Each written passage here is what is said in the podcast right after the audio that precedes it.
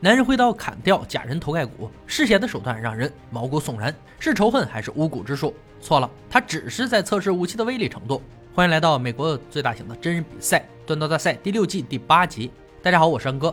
断刀大赛颠覆了之前的比赛规格，这次来的可不是普通选手，他们来自美国军方的顶级刀匠，陆军、空军、陆战队和海军齐上阵。这些美国大兵都是部队里的强悍精英，不止战场上奋勇杀敌，锻造也是技艺非常。他们即将代表自己的军种呈现断刀功力。节目组也史无前例大放血，冠军不止可以获得终极对决入场券，并将奖金提升高达五万美金，为期五集的高规格断刀比赛。小伙伴们别忘了先关注一波，后面会越来越精彩。评委组班老白乐哥准备好难题，严阵以待。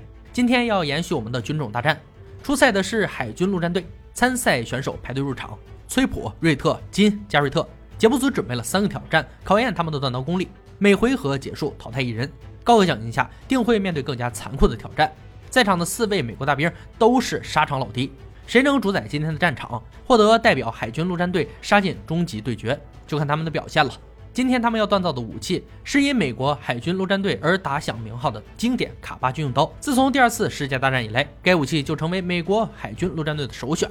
特点是短而轻的刀刃和上扬刀尖。本次打造要求如下：刀刃必须介于八到十英寸，有上扬刀尖、假刃设计和穿心刀根。选手们最关心的是用什么锻造这把武器。裁判揭开白布，是一个巨大的船锚，横杠部分是 W 一高碳钢。毛状物则是软钢，他们要结合软硬钢，使用三枚技术锻造武器。如此高规格的难度，让选手们的心瞬间一下沉。而军人的字典里没有后退，三小时锻造立即开始。他们会用两片软钢把硬钢夹在中间，完全断接起来，做出三枚刀刃。金想从中间拿最大块的 W 一钢锻造硬化钢刀刃，但狼多肉少，必须得合理分配。顺利拿到钢材后，就要各显神通了。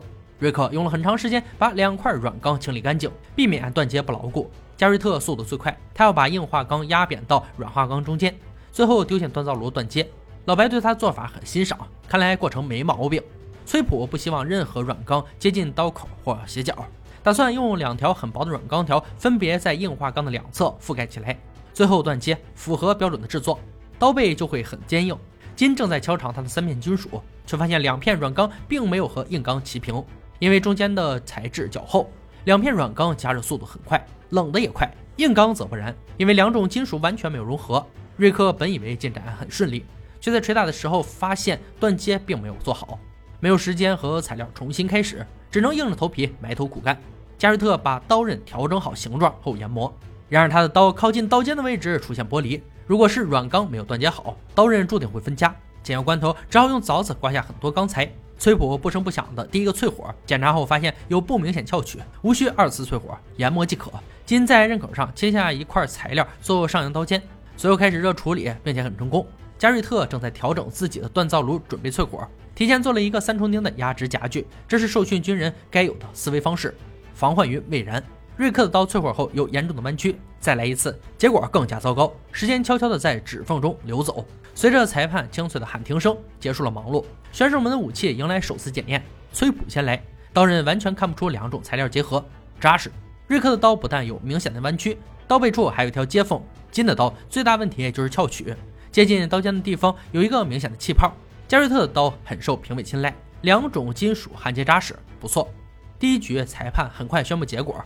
瑞克被淘汰，严重的弯曲最终成了他的绊脚石，裂缝更是雪上加霜。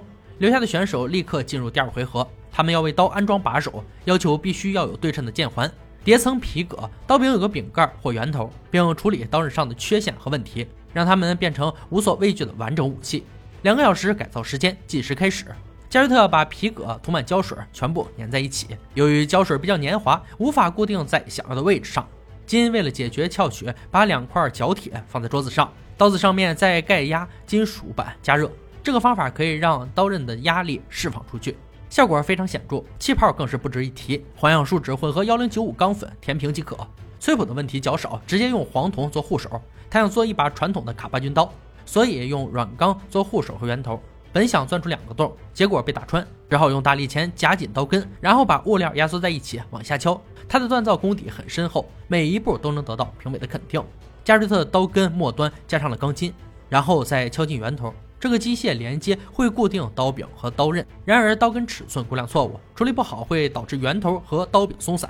两个小时很快过去，选手们在裁判倒计时中关掉机器，他们的武器即将面临更加残暴的检测。首先，班会用他们的刀子切枪管检测强度，崔普还是先锋。班用尽吃奶的力气疯狂砍剁，刀尖处有一点钝，其余完好。金的刀受到同样的待遇后，护手松散，晃动时发出响声，好在没有松散开，过关。加瑞特刀似乎没有刻入钢管，刀刃的缺口像丢了门牙。随后是乐哥负责的锋利度检测，他手持崔普的刀砍向粗绳，一下、两下、三下，绳子无动于衷。身为班长，这表现不对呀！安哥惊了，崔普慌了。金的刀这一表现回合很给力，三根绳子全部被砍断，漂亮。加瑞特的刀表现的还不错，绳子砍断一根，重伤一根。测试结束，选手们在忐忑中等来结果。加瑞特被淘汰，他的刀受损最严重，只好离开比赛现场。崔普和金跌跌撞撞进入总决赛。但接下来，他们要用四天的时间复刻一把海军陆战队专属武器。裁判打开礼盒，一把制作精良的海军陆战队军官指挥刀，也叫马穆鲁克刀，呈现在眼前。自1825年，美国海军陆战队队员曾受颁马穆鲁克刀，认可他们卓越的服役。这个传统始于黎波里的统治者，把它颁给海军陆战队中尉普莱斯利欧·班农，表扬他在德纳之战的英勇行径。这种刀刃非常危险，几乎牢不可破，并把人一刀两断。打造要求如下。刀刃长度介于二十九到三十英寸之间，弧形的深度必须介于四分之三英寸到一英寸之间。刀柄头要呈现弯曲状，剑环必须介于五到六英寸。刀刃两侧要有护条，不怕要求多，就怕要求太多，从而也说明锻造这把武器绝非易事。随后两人回到自己的。工作坊，安心锻造。崔普的。锻造坊不仅空间巨大，工具也相当齐全。他准备从不擅长的。护手开始，很快将整块黄铜塑造成型。金的。锻造必须要符合标准。他在木头上刻画出刀的。弧度。